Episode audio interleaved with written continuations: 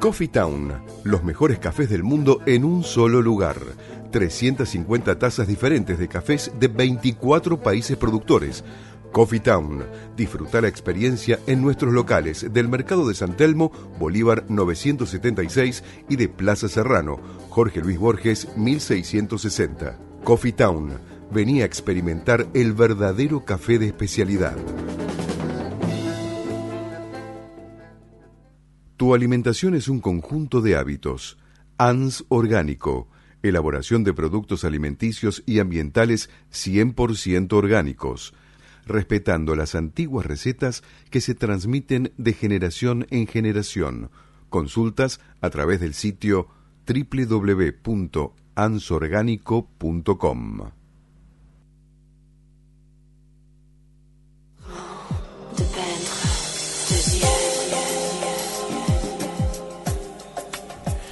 Muy buenas noches y comenzamos con la propuesta radios. Bienvenidos a todos los oyentes, a toda la mesa. ¿Qué tal? Buenas noches. ¿Qué tal? Buenas noches. ¿Cómo están todos? Buenas noches. Buenas noches, Silvia. Buenas noches, Irene. Hola, buenas noches. Buenas noches a todos.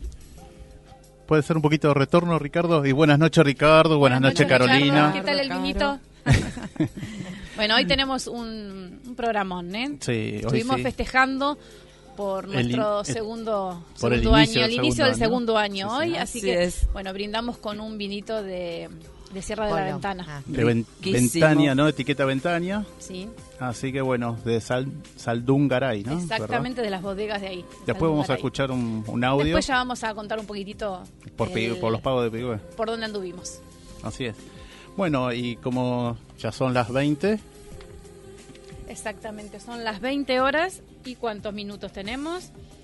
20.02 minutos, hemos empezado impecables. mejor imposible. mejor. Gracias, Ricardo. nos- eh, Ricardo está, pero hecho una luz. bueno, bien. Tenemos una noche muy agradable, está haciendo sí. 22 grados, así que bueno, Sí, con el... un veranito bastante... despidiendo bastante el verano. Exactamente, estamos una prima, eh, un otoño bastante veraniego. Así es. Así que bueno, este es un programa dedicado al bienestar, ¿no? Porque también vamos a, estar comentando sobre donde fuimos de viaje por, por, por Colón, por Pigüé, Colón en la provincia de Entre, Entre Ríos. ríos, exactamente. Después, bueno, vamos a estar acá en el primer bloque con Silvio Sejevich hablando sobre, continuamos el tema de la pobreza. Continuamos con el tema de la pobreza, la Delincuencia delincuencia, y la marginalidad. Bien. Y también el aborto. Bárbaro. Y en el segundo bloque vamos a estar con Carolina Sanz Lío, con la motora del arte, que va a continuar con el evento de Guitar Ensemble of Argentina, o Argentine, con detalles e historias del evento que se realizará en la ciudad de La Plata próximamente. En el tercer bloque vamos a estar en comunicación con Jero Cabrera, que nos hablará desde sus inicios y evolución del proyecto familiar Te doy una mano. Es un proyecto familiar desde un emprendimiento que la verdad ya no lo veo como un emprendimiento, sino como una ya es una no diría una pyme tampoco, pero es una empresa que se dedica a hacer todo lo que es órtesis y prótesis plástica, obviamente para Ah, toda la para gente. sí. ¿Nos que- hacen 3D, Adri? Lo hacen con una impresora, Una impresora 3D. Así que bueno, después vamos a la estar en sí. comunicación con La ellos. Esto dentro de la primera hora. Y en la segunda hora vamos a estar también con un bloque eh, ten- determinando lo que fue el viaje de Patria Amado por Pigüé, un poquito Por vamos- Saavedra, por, Sierra Saavedra. de la Ventana, Ahí Saldungaray. brevemente y un audio que vamos a tener de quién. Y eh, José María Vianés, que es el, bueno, el presidente de la Gran Logia del Omelet, eh, que es un evento internacional que se realiza en cinco países. Eh, Argentina es uno de ellos, donde Epigüé es una de las... Es la colonia más grande francesa que hay en la Argentina. Eh, sus habitantes vinieron de la ciudad de Aveirón Ujú. en el año 1886 y se asentaron en esta sola, zona de, de Pigüé. Así que bueno, ahí te- tienen, tienen estas costumbres y bueno, hace 20 años que se realiza esta fiesta que, que congrega a más de 10.000 personas en este evento, donde todo es gratuito. Así que ya vamos a ver, después vamos a pasar la nota que le hicimos a José María. Bárbaro. Y después vamos a estar con otra persona más en comunicación, con el médico que es Nicolás Werteinman. Eh, a ver si Nico Wertheimer, ¿sí? Sí. que no hablará sobre la creación y el desarrollo del proyecto Agua Segura. Esto llevar agua potable a toda A la toda zona, la zona que es de. Argentina. Bueno, es un proyecto que ya se hizo, si no tengo mal entendido, es una fundación también que incluye fundaciones y ONG. Así que bueno, lleva adelante este proyecto. Y además, cómo se va implementando durante eh, en, en todo el país, más que nada, no durante, sino en todo el país. Después vamos a estar con en el quinto bloque y ya con Irene, acá Irene Ocampo, que nos estará hablando sobre el duelo de algo muy particular que es un estudio, el estudio forense que se desarrolló con los caídos y el reconocimiento de cuerpos que se trabajó entre Gran Bretaña y Argentina, todo el cuerpo forense, Así es. ¿no? Y todo ello conlleva también a que las familias también tenían todavía un duelo pendiente y bueno, va a Así llevar es. adelante ese tema y también algo sobre el autismo, ¿no? Sobre autismo, que ayer fue el día... Ayer fue el eh, Día Internacional. El Día, del Inter- Autismo, ¿no? el día mundial, Mundial. del Autismo y acá en Buenos Aires, en la Plaza de los Dos Congresos, se realizó un encuentro eh, con un show, con música, donde asistimos y bueno, estuvimos hablando con gente, eh, con, puedo decirlo, con el licenciado Andrés Vélez, que es de Artura, una empresa que se dedica a acompañamiento y al bienestar y a la salud y nos dejó unas palabras como para comprender un poquito más eh, de qué se trata cuando hablamos de autismo y cómo cómo sobre no, no cómo sobrellevarlo sino cómo entenderlo Por Exacto, supuesto. ¿no? Que es tan, tan difícil. porque no es A una enfermedad, es- es una condición y yo creo que tenemos que partir de esa base. El autismo no es una enfermedad, es una condición. Así como yo soy morena y Patri es rubia, es una condición que tenemos nosotros y los chicos con autismo eh, también es una condición de Claro, no es un impedimento. No esto, es una cierto? enfermedad y no es un impedimento. Exactamente. Así que tenemos mucha tela para cortar ahí y si no será hoy, será en otro momento. Inclusión. Exactamente. Totalmente. También ayer fue el Día Internacional del Libro Infantil, ¿no? Esto se es la conmemoración del nacimiento del escritor danés, ¿no? De Hans De- Hans Christian Christensen. Eh, Andersen. Christiansen. Andersen. Así Ah, que qué divino. Hans Andersen. Andersen, sí. Perdón Así que, por la em, burrada. No. Pero bueno, muy lindo esto, este programa, programamos para hoy. Vamos a hablar un poquito sobre lo que es eh, eventos de la cartelera. Ya ah, lo podemos ver a través de la propuesta radio y también por el grupo La Propuesta, esto de la red social de Facebook. Y bueno, el viernes de 21 a 23.30 serían ensambles música turca en Argentina. Están invitados al programa. Así que esto va a ser en el club Vuela al Pez de Arte, Avenida Córdoba 4- 4379 y la entrada es 150 pesos anticipadas y 200 pesos en la puerta. Después el sábado 6 de abril de 14 a 20 horas la Feria de Artigas, esto en el barrio de Flores, bueno, sorteo de productos artesanos, emprendedores, bandas en vivo y mucho más. Esto queda en la calle Morón 2538 y la entrada es libre. El sábado de 20 a 0 horas, Huff y Virginia Ferreira en Ituzaingo se presentan haciendo todo su rock y el repertorio también Huff con todo su repertorio de rock and roll, rock and roll argentino. Y no me olvides Bar, Cultura, Cultural, Mariano Acosta 168 Ituzaingo. La entrada es arancelada por plugandplace.com, se compra la entrada. Eh, no Rehab Band en Notorious es tributo a Amy Winehouse. Todos los Ah, temas que cantó lindo. esta chica lo hace esta banda. Es una banda argentina que, bueno, justamente van a tocar en Notorious, que es Callao 966, tam- el sábado 6 de 23.30 a 1.30. La entrada es arancelada. El domingo 7 de abril, la trastornada, estreno 7 de abril, todos los domingos a las 16 horas hasta el 14 de julio en el Centro Cultural 25 de mayo. Y este en el eh, además el 7 de abril también Luis Salinas va a tocar gratuitamente en la Usina del Arte Cafarena 1, ¿no? El reconocido re- eh, guitarrista y compositor y cantante dará todo un show junto a Martín Ibarburu, Javier Lozano y Juan San- Juancho Farías Gómez. Es el y bueno, y el hijo de Juan Salinas también. Esto es gratuito, fácil para para ir y, y sacarle Y o hacer y disfrutarlo y, Y antes disfrutarlo, estar porque se disfrutarlo. llena enseguida Claro la, la sí, Usina del Arte. disfrutarlo sobre todo. Y el jueves 4 de abril, en el, tea- en el Teatro Coliseo, se recibe a las máximas figuras italianas en una gala de ballet única en el estreno mundial exclusivo Eleonora Baniato y Etoile Italianas en el Mundo, a cargo de Daniele Cipriani, con las figuras destacadas de Eleonora Baniato, que es directora del cuerpo de baile de la Ópera de Roma y Etoile del Ballet de la Ópera de París. ¿Sabían no, que el Teatro Coliseo es propiedad del Estado italiano? No, no lo sabíamos. No. Una data. Bueno, Acá va a estar eh, de prensa Karina Alonso y su hija Mariana Gauna, que les mandamos un saludito, así que eso va a ser en el día de mañana. Así después, bueno, ustedes también van a estar, ¿no? De prensa, haciendo, cubriendo la trastornada. Exactamente, ahí estaremos. Eh, hay muchos eventos, ¿eh? se viene con Sí, todo el arte. eh, a, a partir de, de abril es como que comienza todo un, un movimiento. Toda la en, movida.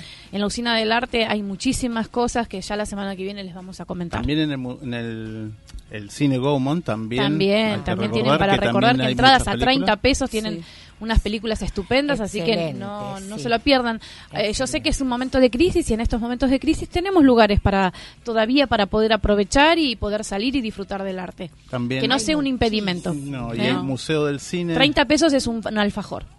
Claro, Sí. este Dickens, el Museo del Cine Dickens, también ahí en la boca, al lado de la. Usina del Arte, también hay cine, en el cual algunos son aran- con aranceles así muy bajos y otros son gratis. Gratuito, también. sí, sí. Así que bueno, todas las- estas propuestas en la, en la red de Facebook de la propuesta radio.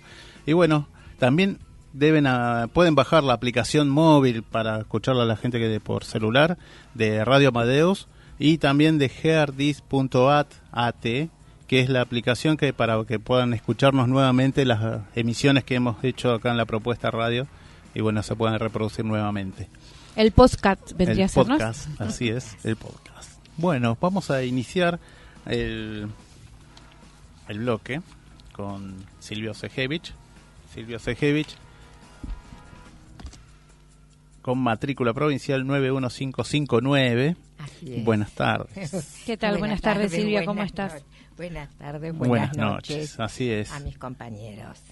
Bueno, voy a comenzar entonces. Por supuesto, sí, vamos a Eh, continuar con el tema de el la tema pobreza. de la pobreza, marginalidad, eh, delincuencia y también agregué lo del aborto para hoy. Pero eh, la semana pasada hubo un oyente que contestó a mi a lo que él estuvo escuchando y entonces quería comenzar justamente es un eh, me dirijo en, re- en realidad a este oyente para pedirle algo porque lo que planteó es que él estaba de acuerdo con algunas cosas que planteé y con otras no entonces como a mí y las que él estaba de acuerdo era justamente con que es un tema que no quiere hablar nadie y que él estuvo justamente, trabajó el año pasado en tres villas de Moreno con el colegio de sus hijos.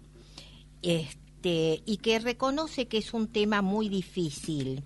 No comparte con algunas cosas que planteé, lo respeta, pero acuerda que el tema no le importa a ningún político.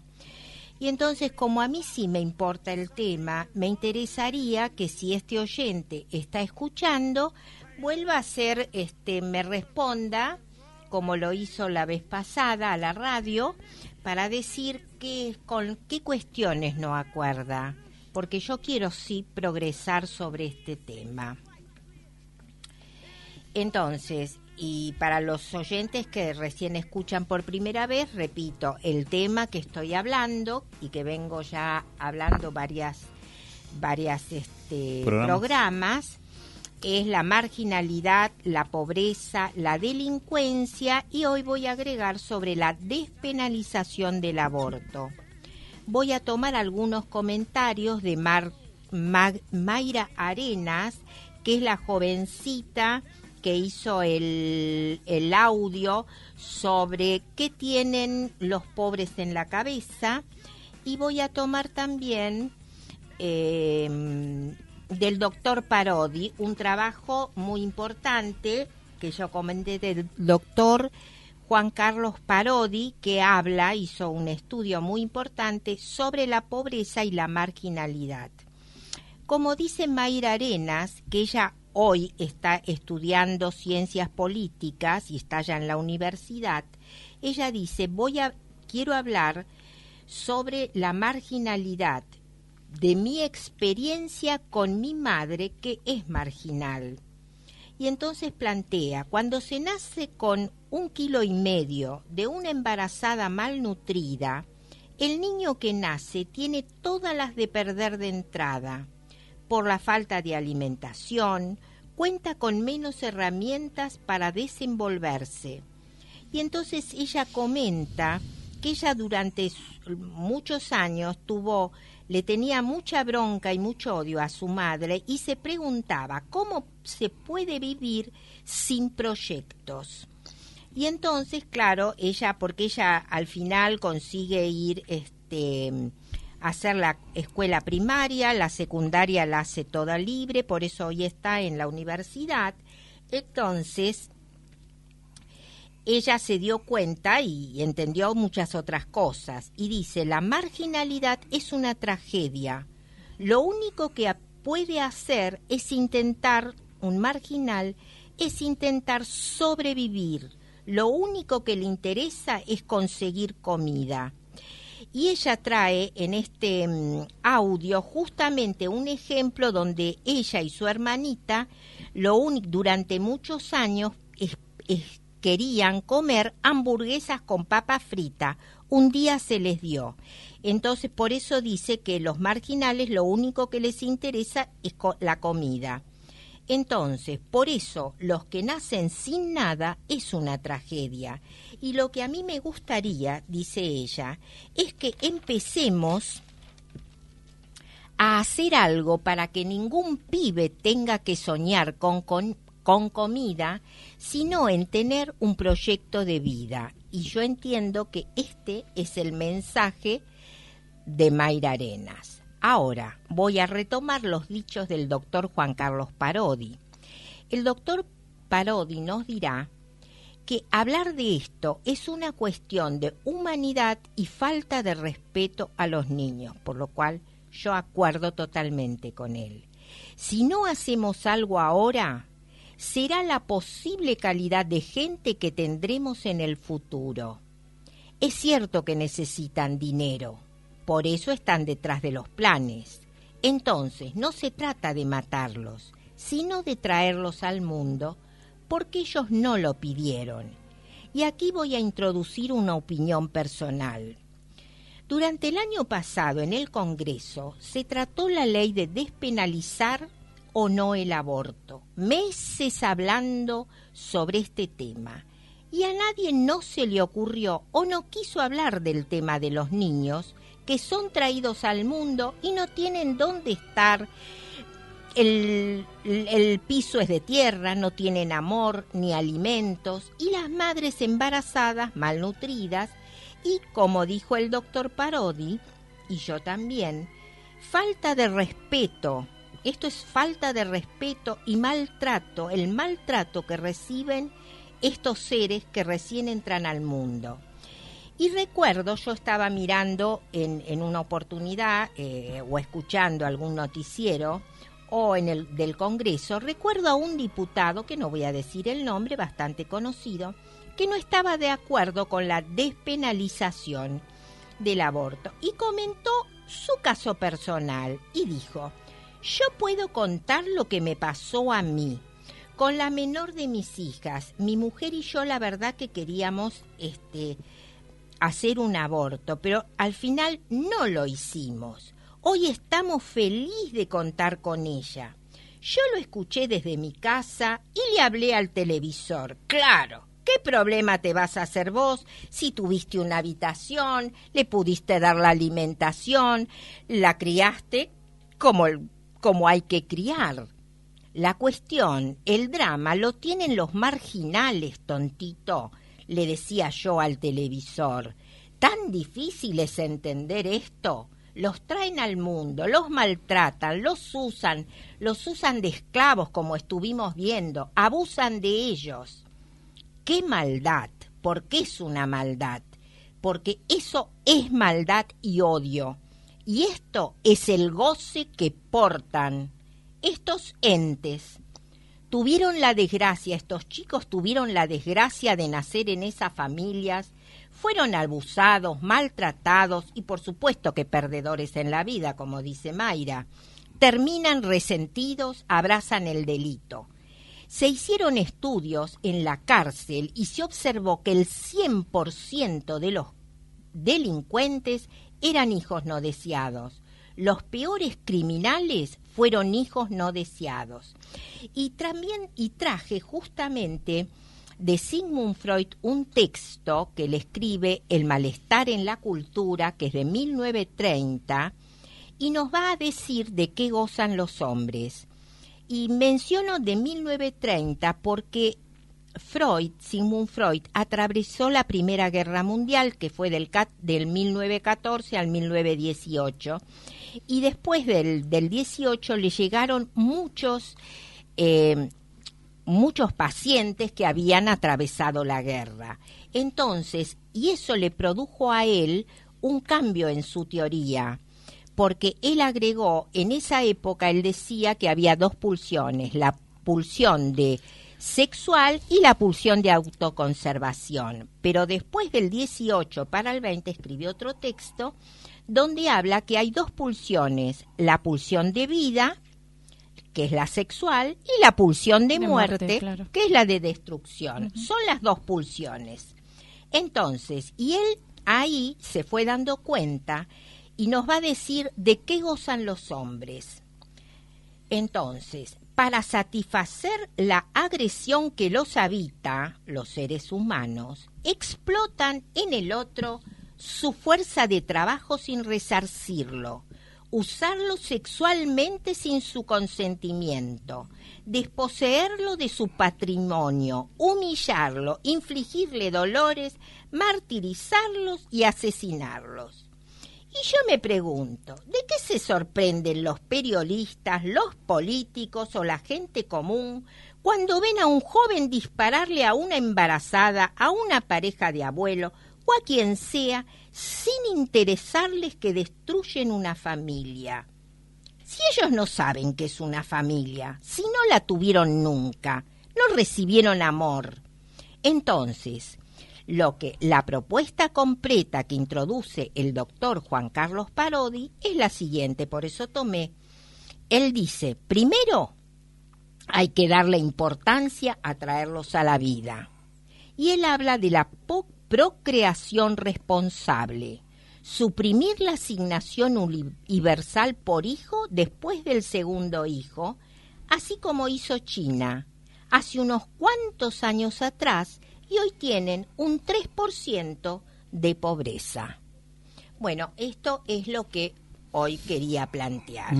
¿Se les ocurre alguna pregunta hacerme? Mira, yo creo, Silvia, que ante todo está la educación. Yo no sé eh, cómo, cómo, cómo, de qué manera vos lo, lo, lo, ves a este tema pero a mí me parece que ante todo está la educación. Claro, porque cuando él dice, este doctor, Juan Carlos Parodi, y él dice, darle importancia, eh, él habla de procreación responsable, exacto. cuando dice este, este punto es el de la educación. Exactamente, eso me, eso me refería. hay que empezar por Porque ahí. si no empezamos con la educación, ¿cómo, cómo tenemos eh, eh, esta, esta procreación responsable? Si no hay educación, no hay concientización, es imposible que se logre.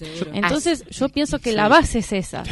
la base es esa. Y yo la semana pasada también comenté que este doctor estuvo justamente en diferentes villas y donde se dio cuenta que los chicos en ese esas villas tenían maestros sin títulos. Se dirigió a los gremialistas y dijo, pero justamente ¿por qué tienen maestros sin títulos? Estos que necesitan una mejor educación. Y los gremialistas le dijeron, lo que pasa que aquí los maestros que tienen título no quieren venir a la villa. Entonces pusimos así este maestro sin. Claro que la educación es eh, lo más importante. Eso es solucionable, pero mediante el caso de que, como decía el doctor Parodi, tomar justamente a todo lo que es las edades de, de todos, porque todos hemos sido chicos, entonces Obviamente. de decir, de ser eh, responsables, ¿no? En el sentido de la procreación, incluso qué es la familia, qué es formar, aunque no lo tuvo, ¿no? Como decías vos recién, un montón de ejemplos. Ellos no tuvieron eh, no esos tuvieron ejemplos. familia, no tuvieron esos No- ejemplos. Entonces, ¿cómo haces con esos esas personas, porque son personas, ¿sí? Eh, de, de darle esa educación y que tomen la formación de que a futuro va a ser una familia, o no. Pero cuando el día que decida hacer una familia, tanto hombre como mujer, eh, sean responsables ambos para... El para tema traer también una son los valores, Adri, que se perdieron. Claro, Esos bueno, valores Pero de... a través de eso, bueno, Eh, es todo porque, un trabajo. o sea, pobreza ¿no? hubo siempre en nuestra. En, Sí, en- sí, en- sí, ¿eh? sí. Estamos de que éramos chicos, mi papá eh, siempre. Siempre. cuenta de. de Pero estamos hablando de la historia de la humanidad, ¿no? Estamos hablando de la historia de la humanidad. Pero eh, siempre hubieron valores, respeto. sí. eh, uno podría ser pobre, pero siempre limpito. eh, nunca- Claro, pero esto ya es más este arcaico Sí, sí, en es este sentido, arcaico, sí, pero sí. lo que de- te contesto con lo que decía Mayra de su atravesamiento, Sí, sí. porque ella aprendió lo que es una familia gracias a los vecinos que Sí, la sí, invitaban porque ella decía eh, ella decía yo nunca vi en en el lugar donde se crió, qué sé yo, en, con sus hermanos y su Sí, madre, que los padres iban todos los días a trabajar y se levantaban, que todos los días despertaban a sus hijos este, para, Para que ir al vayan a la colegio, para escuela. darle una taza de leche, Eh, lo que sea, pero ¿no? sí, ella decía, yo nunca vi eso. Sí, bueno, y uno eso- no elige dónde no, nacer. No, no, ¿Te realmente no elegimos. Nos tocó esto y realmente eh, eh, es tremendo. Eh, El cuadro, sí. El cuadro es tremendo, cada vez se hace peor, esto se ve cada vez más, lamentablemente, y es por este mismo tema que yo te digo, la Sí, falta sí. de educación y de concientización. Bueno, también Entonces, si no educamos a estas mujeres, tampoco las podemos matar. No, Y a los padres tratar de educar. Pasó Y a los con- Padres y madres, Padres estamos y hablando, ¿no? ¿Cierto, sí. no? Eh, son los progenitores. Claro, eh, cuando vinieron de la asociación de caminos del caminos en la calle, creo que es algo así que se llama la, la organización que ayuda Sí. a la gente sí, que está en situación de calle. También comentaban porque obviamente una familia que quedó sin que empleo, quedó, con montón, estaban durmiendo en quedó la fuera calle. del sistema y después una vez que estás Sí. fuera del sistema ya no puedes insertarte más. Claro. Lamentablemente Hay que es muy difícil. hay que- ayudarlos a que se puedan insertar o- otra vez. ¿Y cómo se inserta otra vez esta familia? Con estudio, con estudio y trabajo. Sí, apa- contención, ¿no? Y contención, también- obviamente. contención, porque aparte de esta gente, estas familias, eh, lamentablemente, hasta donde yo supe, porque ahora hace un poquito que no me interiorizo, eh, no hay lugares donde pueda eh, asistir a la familia, familia, papá, mamá, ¿no? hijos. El papá tiene que ir a un lugar a pernoctar Exacto. con el hijo varón y la mamá tiene que ir con la hija mujer a otro lugar. Entonces no estamos conteniendo a la familia, la estamos destruyendo, porque si la familia llegó a esta situación de calle, de crisis, de quedarse sin trabajo, de quedarse sin dinero, de quedarse sin pertenencias, de quedarse sin un techo, hay que tratar de contenerla a toda junta. Para que no se agrave. Pero es Para que no otra sea más grave. Pero ese es un segundo paso, porque si ya tuvieron, Sí, yo sí, estoy sí. hablando No, no, no, de obviamente. chicos, un segundo paso de estos chicos Sí, sí, sí. directamente no cuentan con posibilidad Con contención. con- Con no, no solo con no tienen Bueno, de- biológicamente estás hablando no que nacen tienen- con esa con esa no problemática solo neuronal, que ¿no? nacen, nacen con eso y no son alimentados y ya de entrada están, ya no van a tener y es inamovible lo que en esos cinco primeros años de vida no se produce, no se lo es inamovible. Igual el, trabajo hay que hacerlo. perdón. ¿no? Exactamente. Claro que el Contener, tra- ¿no? pero por pero, eso, pero Silvia, perdón, etapas, volvemos sí. al inicio. ¿Por qué no tiene una buena alimentación y por qué esos cinco primeros años tiene carencia? Porque la mamá no tiene Educación. una educación. Porque yo, como, o sea, dentro de mi ser social, puedo ir y decirle a la mamá, mira, podés no tener leche. Pero podés tener maicena, podés tener harina de maíz, podés tener algo para suplantar esa taza de leche y poder tener una nutrición un poquito. Entonces, todo educación, educar a la mamá, educar lo que Esperar. es la nutrición. Sí, pero también hablé, ¿sabes de qué? De la cantidad de ocho hijos. No, Sí. obviamente. Ah, obviamente. bueno, pero- pero, pero, ¿sabés pero lo que pasa? Volvemos a la educación. Es educación Claro, sexual. Es educación Claro. sexual. Entonces volvemos al mismo punto. Educación. Sí, claro que educación. social, educación Sexual. sexual. Contención. Contención. Entonces volvemos al mismo puntito. A la mamá hay que educarla cómo poder no llegar a esa friolera de 8, 10, 12 chicos. De ahí en más, educarla cómo puede hacer para que, con el existente, con lo que ella tiene, poder mantener una nutrición precaria, pero una nutrición y no llegar a esto de que el chico Eso esté- creo que yo estuve ¿no? escuchando también, que en la- viste, es tanto lo que Es se mucho, es es muchísimo. mucho lo que Algo hay. se está haciendo as- a- en esos aspectos. Claro. Yo me, yo me metí, Sí. algo se está haciendo Hay en esos talleres. Hay aspectos. muchos comedores, Hay igual se les dan de comer a los no chicos. abasto, ¿no? No, no, se dan da abasto, abasto. pero aparte Pero hay- también hay que parar, hay que parar los nacimientos. No, Eh, no, porque además tienen, no es necesario hacer un aborto, hay de todo. Claro que también necesitan educación, pa- Claro. pero no hay que dar planes más que hasta el segundo hijo. Porque si se siguen dando, mira, a los 13 años, como Mayra tuvo su primer hijo, pero ella fue distinta. Al, al, al año, a los tres meses, vuelven a embarazarse. O sea que son madres de 13, 14, 15. Sí, Son muy generaciones. Y la abuela. Son y, generaciones, Claro, y la abuela tiene que dejar de trabajar para ayudar a la sí. hija, para ayudar a sus nietos.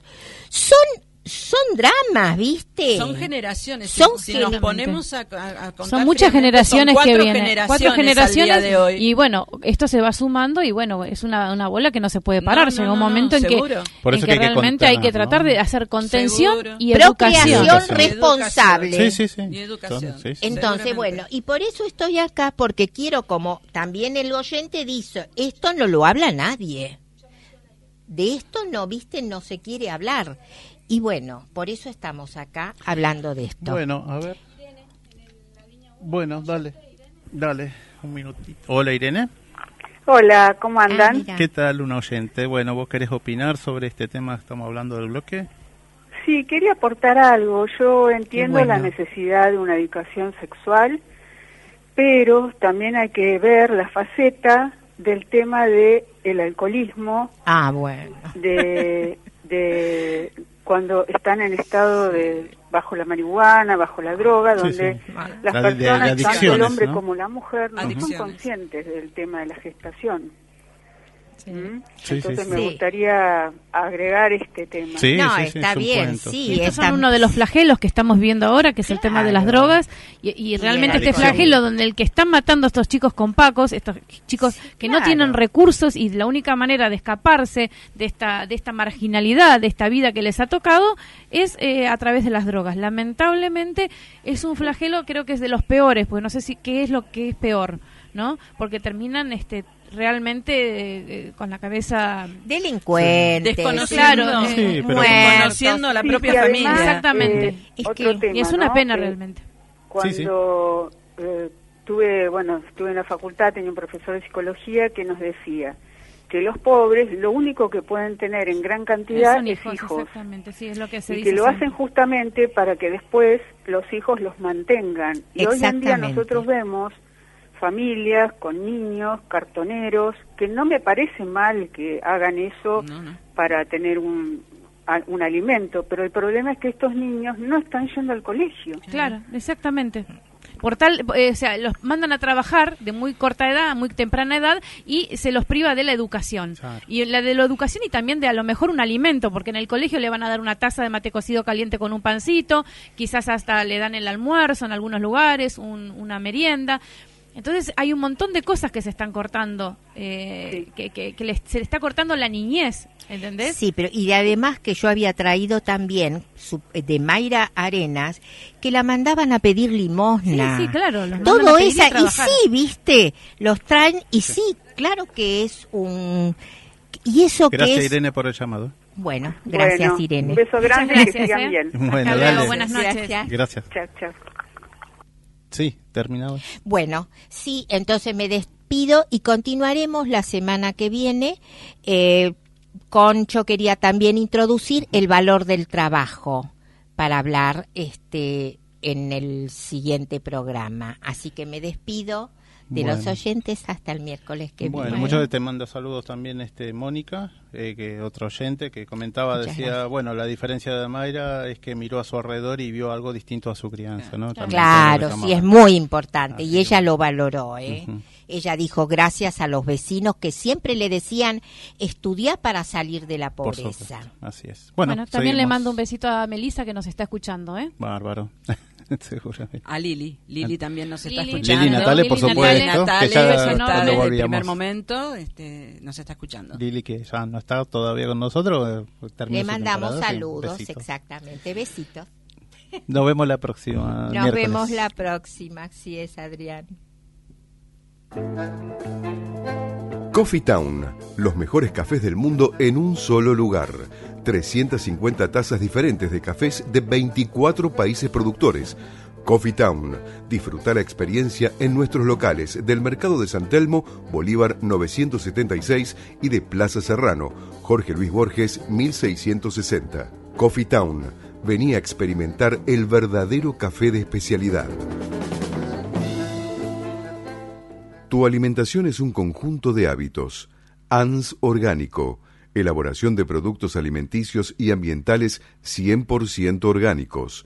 Respetando las antiguas recetas que se transmiten de generación en generación. Consultas a través del sitio www.ansorgánico.com.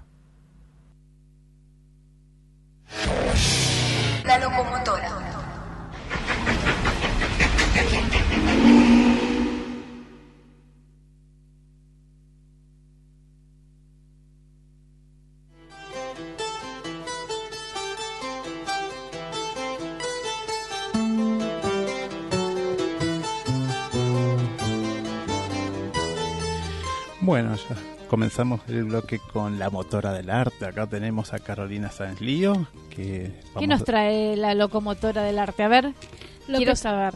Buenas noches. Buenas noches, Caro, ¿cómo estás? Bien, lo que estamos escuchando es Ace of the Needle, un tema de Robert Fripp con la Liga de Guitarras, de Guitar. ¿Lo escuchamos? Dale.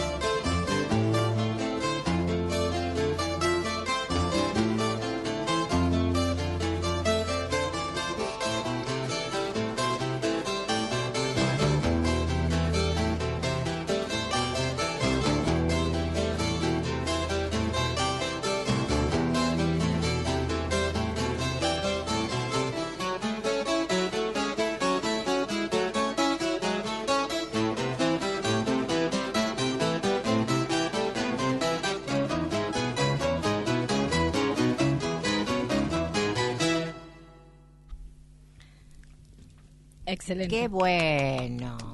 Vale la pena escucharlo por ¿Quién es? completo. Por completo. Es un tema de Robert Fripp junto con la Liga de Guitarras, Ujú. de Guitarcraft. Ace of the Needle se llama el tema. Y bueno, lo habíamos esbozado un poquito, lo habíamos escuchado muy cortito el programa La anterior. vez anterior, Y sí. bueno, valía la pena volver a, a- a escucharlo.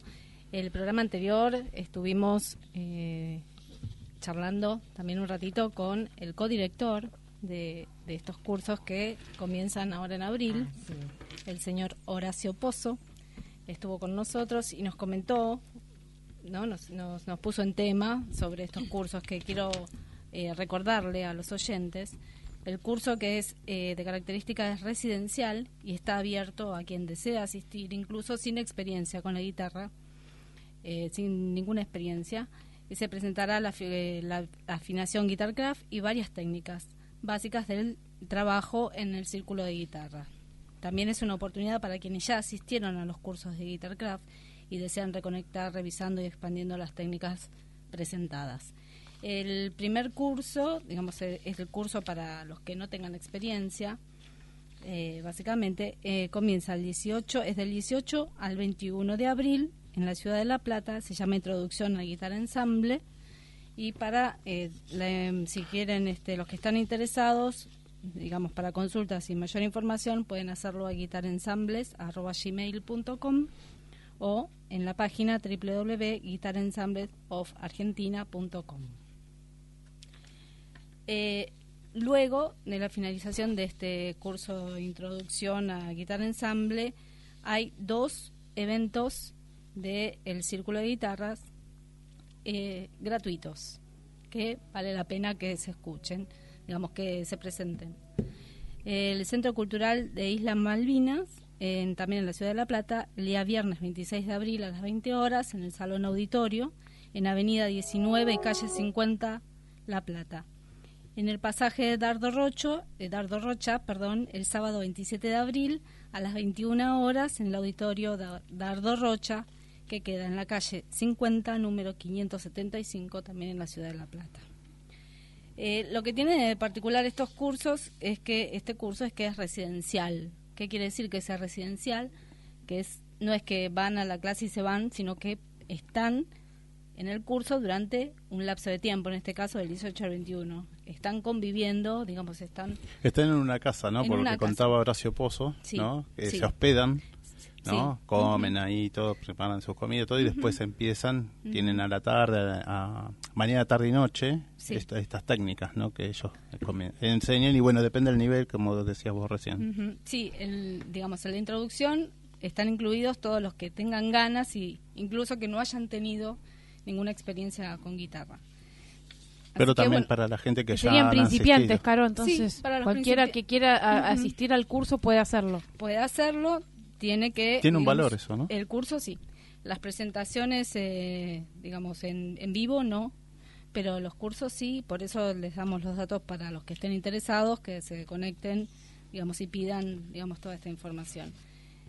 Todo esto, digamos, el, el hecho de que haya estado con nosotros eh, el codirector de, de este curso, que es eh, Horacio Pozo, fue gracias a el director del curso, que es Hernán Núñez, y al músico que ya es conocido nuestro también de, de acá de la propuesta, que es Alejandro Miniasi, Sí. quien claro. también va a estar en el curso, porque trabaja con ellos, eh, va a estar en el curso de, de Guitarcraft y demás. Y, y particularmente, en base a esto, queríamos también comentar, eh, pasar un tema de justamente de Alejandro, mm, eh, compuesto eh, dentro de uno de sus álbumes eh, dedicado a la obra del arquitecto Francisco Salamone, Salomón, sí. Francisco Salamone, que fue nombrado de declarado de interés cultural en el año 2017. Se llama este tema que vamos a escuchar es un tema que está dedicado al, al portal circular, que es el cementerio de De Saldungaray. Saldungaray, exactamente, donde estuve. donde estuviste. Eh, y bueno, que vale la pena también que lo escuchemos. Sí, sí, realmente. Bárbaro. Bueno, ahí vamos, Gracias. con Portal Circular. Sí.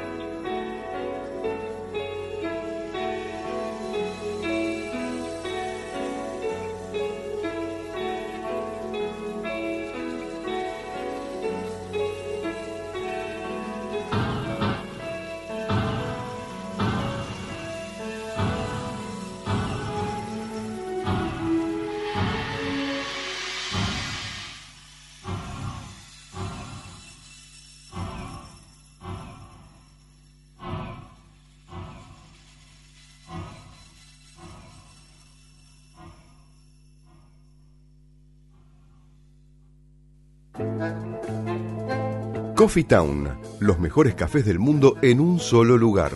350 tazas diferentes de cafés de 24 países productores. Coffee Town. Disfruta la experiencia en nuestros locales del Mercado de San Telmo, Bolívar 976 y de Plaza Serrano, Jorge Luis Borges 1660. Coffee Town. Venía a experimentar el verdadero café de especialidad. Tu alimentación es un conjunto de hábitos. ANS Orgánico. Elaboración de productos alimenticios y ambientales 100% orgánicos, respetando las antiguas recetas que se transmiten de generación en generación.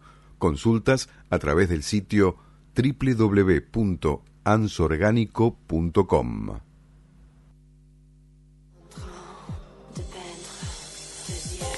Bueno, hemos vuelto después del bloque de la locomotora. También, Así es. ¿no? Nos hizo bien un poquito de un relax. poquito de música y de Un poco de- reglas, ¿no? De cambiar un poquito de, a, a- a- a- El a- a aire. música, A la esta música. tan hermosa de, de Alejandro Miñasi. Exacto, sí. Aparte, bueno, hablando sobre el evento este del ensamble de Argentina de guitarras. Pero también vamos a estar en línea, que ya estamos en línea con Jero Cabrera, Jerónimo Cabrera. Así que te doy una mano. Es así, Exacto. ¿no? Jero, ¿estás en línea? Hola, ¿qué tal? Buenas noches. ¿Qué tal? Hola, Buenas ¿cómo estás. Jerónimo? Bienvenido a la propuesta radio acá FM 91.1 Radio Amadeus. Así que, bueno, te doy una mano o vos me das la otra. Te doy una mano, exactamente. Qué bueno, Eh, qué bueno tenerte en el programa y bueno, que nos comiences a contar un poco cómo nació esto, ¿no? Más allá que sea medio redundante a veces, pero bueno, brevemente hacernos un raconto cómo comenzó. Bueno, Te doy una mano empezó siendo hace dos años, emprendimiento solidario, familiar, que comenzó siendo un- una fabricación y donación de prótesis de manos eh, y brazos hechos con impresoras 3D. Eh, yo en su momento le había pedido a mi viejo que me compre una impresora 3D para fabricar el juguete de moda que estuvo el año pasado, que eran los, los spinners. Ujú. Eh, para los que no recuerden, los spinners era el juguete antiestrés que se agarraba con dos dedos y se hacía girar. Decían que servía para los chicos con autismo, eh, te ayudaba a calmar la ansiedad, el estrés. Eh, yo los había empezado a hacer por ese lado. Y, y una vez, un día, mi viejo vino y me planteó el tema de que había visto que con impresoras 3D se podían hacer manos tipo prótesis. Y ahí es cuando me planteé la idea de hacerlas y cuando me puse a mirar un poco qué eran le dije que estaba loco que, que no podía ser de que empezar a hacer un spinner que es una sola pieza a una mano que son 40 piezas todas ensambladas a la perfección para que para que puedan tener articulación y, y puedan ser de utilidad. Eh, la verdad es que me había parecido un planteo muy raro en ese momento pero bueno empecé a investigar empecé a ver cómo era el mundo de la impresión 3D más a modo profesional, por decirlo de alguna manera. Claro, sí, sí. Y ahí fue cuando hicimos el primer dedo, después los primeros cinco dedos, la primer mano, Claro. que tuvo un tiempo de armado de siete horas y media, que es un montón. Sí. Eh, de fabricación, cada mano tiene entre 30 y 40 horas de impresión, de fabricación. y Después viene el armado. El armado en ese momento lo hicimos en 7 horas y media y hoy el armado de cada mano está rondando la hora y media como mucho. O sea, Ajá. mejoramos muchísimo en estos dos años y medio. También mejoramos mucho el modelo. Claro. Que, Pero que también la verdad que el equipamiento, ¿no? También. Ah, Claro, exactamente. Eh, lo que logramos mejorar es principalmente la, el agarre que tienen las manos, el efecto pinza, que es lo que nos termina identificando a los seres humanos para poder agarrar objetos, un vaso, una botella de agua, Exacto. un desodorante, cualquier cosa, que, que, que la gente se anime a agarrar con nuestras manos Claro. y ya llevamos entregadas más de 300 manos. Justamente hoy tuvimos entrega de cinco manos a chicos de diferentes zonas. Había eh, dos chicos de Lomas de Zamora, una, una chica de Claypole, uno de Entre Ríos y el otro chico era de Flores, si no me equivoco Ajá. bastante variado. Y ya están recorriendo el mundo nuestras manos, no solo en Argentina, sino que están en Brasil, en Chile, en México, en África están en el Congo, en la República Democrática del Congo y en Mozambique. Qué bueno. Vos sabés que yo en el año 90, 80, a ver, para, quiero acordar bien, 99 estudié electromedicina en la Universidad de San Martín y hay dos, dos carreras tecnicaturas, ¿no? Electromedicina y la otra es órtesis y prótesis. Órtesis y prótesis, sí. Y órtesis y prótesis ya decían, pues estaba con profesores que estaban en esta época, eran de las mismas materias en sí, este, y nos comentaban, ¿no? El avance que iba a hacer a futuro sobre la implementación del plástico en el humano, porque obviamente se empezaron a encontrar polímeros, obviamente que eran em, soportados, ¿no? Por el cuerpo y bueno, y que podía ser eh, eh, reemplazar al metal, ¿no? Porque a veces son eh, prótesis con de titanio, ¿no? Y otros tipos de, de, material eh, metálico, mucho el peso Exacto, venía por ahí también el tema y bueno, la adaptación también y el y, que el cuerpo también, ¿no? Eh, se adapte, ¿no? A, ese material. Eh, ¿Cómo fue ese trabajo en ustedes, entre vos y, y tu papá, ¿no? Guillermo Cabrera. Exacto, hacemos el, laburo juntos. Bien, ¿cómo fueron entre ustedes dos, no? ¿Vos tenías conocimiento de, de hacer una mano, eh, más allá de estar, en, uno autodidactamente, ve videos, libros y eso? Eh, ¿Tuvieron que hacer alguna capacitación más o interiorización? Eh, qué tipo de interiorización más deberían hacer? No, mira, yo siempre fui un pibe autodidacta que siempre le, le fascinó la tecnología, saber qué era lo último que salía, cómo funcionaban las cosas, por qué funcionaban las cosas. Yo siempre desarmaba cosas, pero después no las podía volver a eh, armar, porque eh, porque me gustaba saber cómo funcionaban las cosas.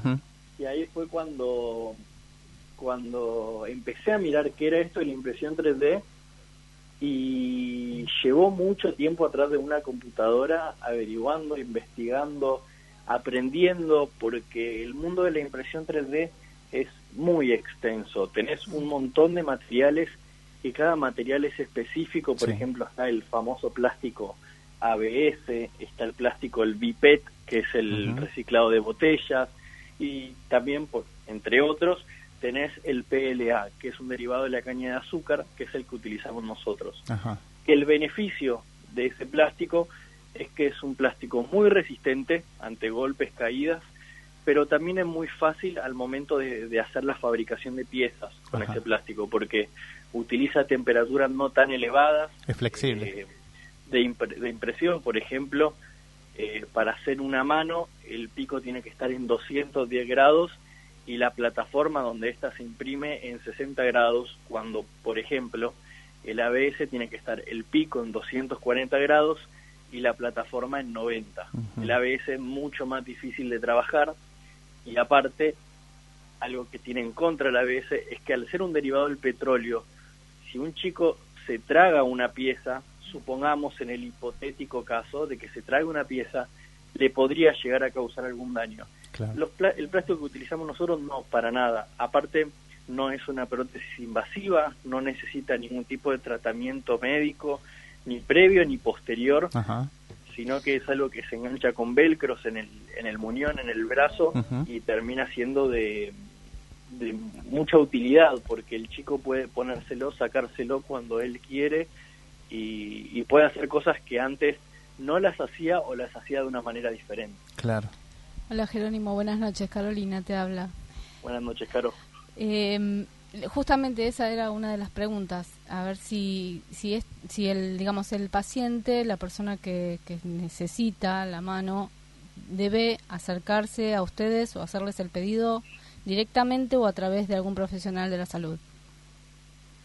Eh, no, mira, a nosotros nosotros al tomar pedido de todas partes del mundo recibimos todo por las redes sociales, pues ya sea Twitter, Facebook e Instagram no necesitan de venir de manera presencial, pero sí, nosotros lo que le pedimos son bastantes datos, ya sea imágenes de cuerpo entero, de muñón, eh, dimensiones de dicho muñón, del brazo que ellos tienen bien también, eh, pero no se necesita la intervención de ningún profesional, de ningún médico. Igualmente nuestras manos están avaladas, este, y aceptadas por médicos que la vieron, que la, que la, la vieron funcionar, la vieron en chicos y están completamente a favor de esto, así que eso es un gran punto a favor. Tenemos por todos lados vistos buenos y en su momento cuando tuvimos un visto malo en algo que les voy a comentar ahora que, inventamos en Te doy una mano, hicimos una modificación correspondiente que un médico nos aconsejó. ¿Cuál? ¿Cuál es la modificación? Ah, hola. Sí, sí, sí, te, estamos escuchando. Te, estamos escuchando atento. Eh, lo que logramos hacer en Te doy una mano es eh, cuando un chico está internado, sabe que eh, muchas veces le van a tener que pasar sueros, lo van a tener que pinchar y termina siendo un momento doloroso para el chico, triste para la familia porque ven al nene sufrir y el médico tiene que estar pendiente a que el nene no se le mueva y tenga que tener cuidado al momento de pincharlo. Entonces, lo que diseñamos son unos portasueros, unas carcasas ah. para los sueros con distintos motivos, de superhéroes, de princesas. Entonces el médico, al momento de pinchar al chico, le pregunta en qué superhéroe se quiere convertir. Por ejemplo, Superman, Spider-Man, el increíble Hulk o las nenas princesas, o también se pueden convertir en, superhéroes, no hay ningún problema. Le dicen en qué quiere, entonces el médico agarra esa carcasa, mete el suero dentro, dentro de esa carcasa y entonces el chico está tranquilo y se deja pinchar. Eso le da tranquilidad lógicamente también a la familia porque saben que el nene está pasando un momento más ameno y la modificación que le tuvimos que hacer a esto es un visor a los costados para que la enfermera o el médico pueda chequear cuánto le queda de, suero en, en el sachet o en el tubito. Y la verdad es que ya hicimos la primera entrega de estos portazueros en el Hospital de Lomas de Zamora de Ingeniero Bunge, el Hospital Alende, y vivimos un momento muy lindo porque mm, en un momento habían dos chicos dentro de una misma habitación. Y lo que a un chico le preguntamos en qué superhéroe se quería convertir. Y el chico dijo en Superman. Entonces el médico le iba a poner la carcasa de Superman. Y el chico que estaba atrás, que estaba solamente em, en reposo porque había tenido una quebradura de muñeca, dijo que quería que lo pinchen para convertirse en un superhéroe. Claro, sí, obviamente, mi amor. Algo nunca visto. nunca visto. Y si soy un superhéroe me aguanto todo, lo que venga, ¿no? No voy a sentir ni un pinchazo, mi vida. Algo nunca visto, exactamente. Algo nunca Maravilloso que un chico quiera que le pongan suero. Ahí fue cuando al médico le voló la cabeza y dijo esto es increíble porque le hace mucho mejor al chico emocionalmente, o sea, anímicamente y también porque al pasarle el, el, medicamento por suero se le hace mucho más efectivo. Totalmente. Sí, eh, esto se puede, eh, digamos, extender, ¿no? A, cualquier, eh, digamos, una vacuna, a un a una anestesia que deba recibir con alguna jeringa o alguna cosa así, porque los, para los chicos siempre es una situación en general traumática el pinchazo, ¿no? claro, los portazueros, los portazueros que nosotros diseñamos, ¿cómo, mm. perdón? No, no, te, escucho, discúlpame.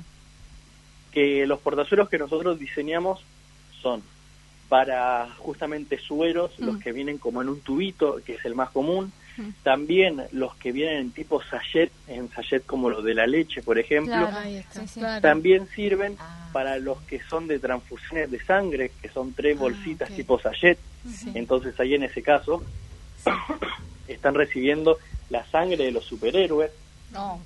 Y también sirve también sirve para las bolsitas mm. de algo bastante feo que es la quimioterapia. Mm, Entonces, en esos casos, el chico tiene un ánimo positivo, sabe que está recibiendo cosas con superpoderes y termina siendo un momento más tranquilo en una situación fea que generalmente se plantea en los hospitales. Yo lo digo por experiencia propia, yo nací con un solo riñón y no tengo muy buenos recuerdos cuando estaba en el hospital. Me imagino. Hola, Jero, buenas noches.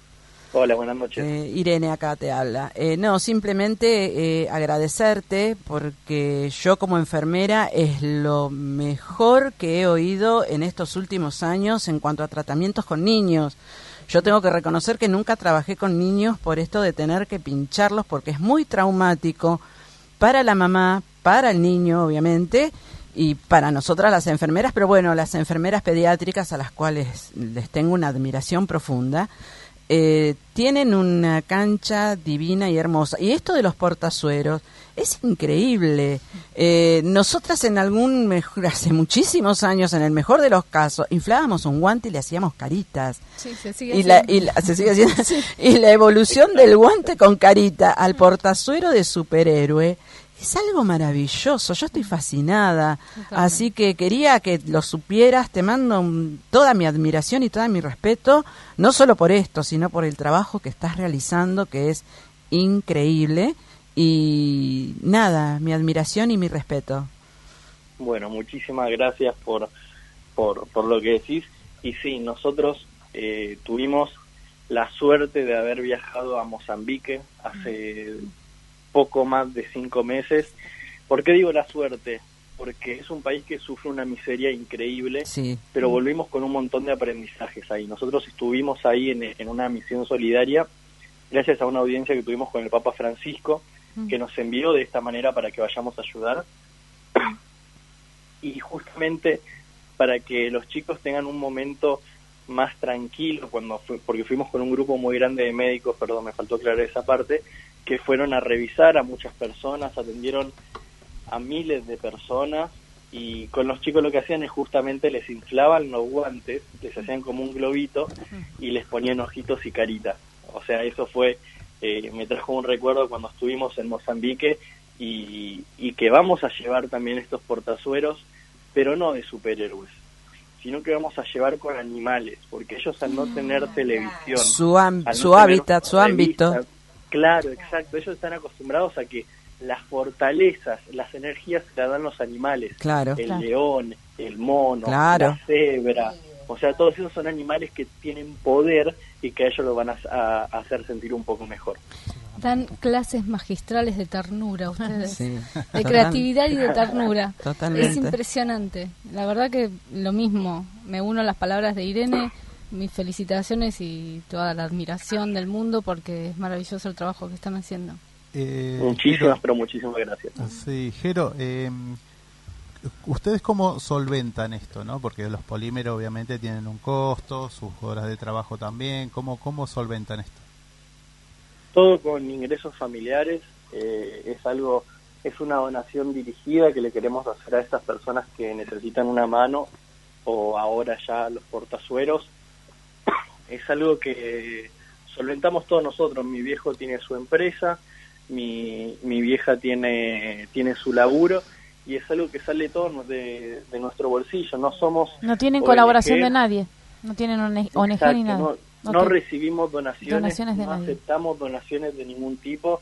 Somos como mucha gente nos denomina eh, dos locos que les gusta cambiarle la vida a las personas y, y regalar cosas, aportar el granito de arena en, en la vida de las personas y poder y poder así cambiar quizá una realidad que, que se está viviendo, ¿no? Que es que muchas obras sociales, mejor dicho todas, eh, no brindan prótesis de manos y de Exacto. brazos, No. Sí, sino sí, que por eso te preguntaba. eh, sí, sí pueden llegar a dar las que son estéticas, que no sirven de mucho, no sirven de nada, más que para usar de apoyo. Las que damos nosotros tienen el efecto pinza para agarrar El cosas efecto pinza, claro. y, y es algo, la verdad que fundamental, elemental y que a muchas personas le termina siendo de gran ayuda. Únicamente con chicos, ¿verdad? Trabajan, con, digamos, con estas prótesis para chicos.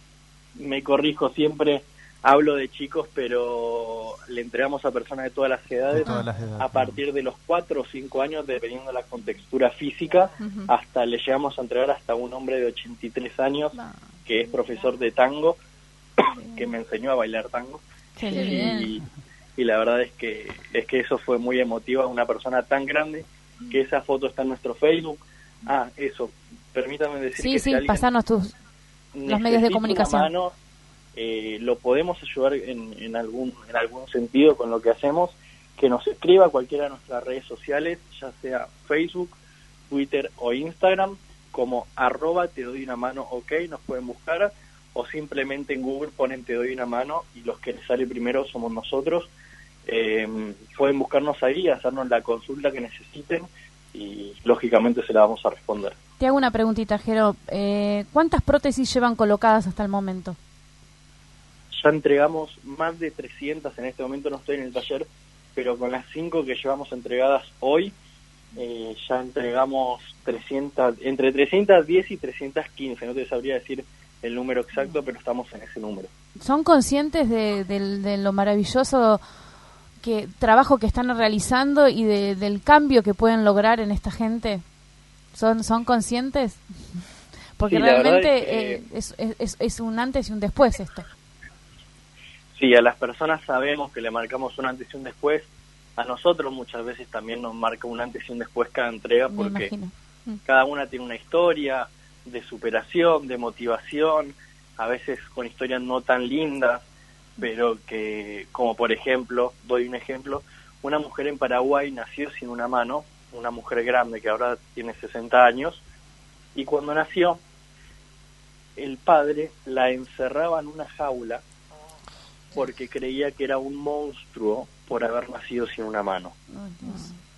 Esa mujer a los 18 años se vino para Argentina e hizo su vida nuevamente acá en Argentina. Pero esas son las historias que a veces te chocan, que mm. decís, pucha, qué bueno que está cambiando tanto todo, que se está empezando a, a, incluir a más personas que en definitiva son personas eh, como todos nosotros. Obviamente. Eh, por ejemplo, hay un grupo de Facebook que se llama Hermosamente Distintos. Celebremos las Diferencias, que es un grupo de un montón de chicos con distintos, eh, distintas discapacidades, que entre unos a otros se se apoyan, se dan consejos, se dan alientos y la verdad es que estamos orgullosos de que nos hayan invitado a nosotros a formar parte de ese grupo para poder brindar nuestra ayuda ahí también. Bueno, la verdad que te agradecemos mucho a vos y a tu familia por todo este trabajo, esta labor tan hermosa, tan hermosa de cambiarle la vida a la gente. Un beso grande, Jerónimo, a vos y a tu familia. Sí, Muchísimas gracias. Te agradecemos la, toda la, la atención y bueno, y, fuerza para adelante y bueno y las puertas de acá de la propuesta radio están abiertas y asimismo como también eh, las redes sociales de la propuesta radio de Instagram Twitter y Facebook así que para que ustedes también difundan todo esto eh, sumamos también un poco más bueno muchísimas gracias gracias por el espacio. Gracias a todos los mensajes que estoy recibiendo que la verdad es que eh, son bastantes por, por esta entrevista. Y le mando un beso a mi familia que me está escuchando y a mis amigos que también están del otro lado. Por supuesto. Un gran abrazo a tu familia. Hasta luego. Chao, chao.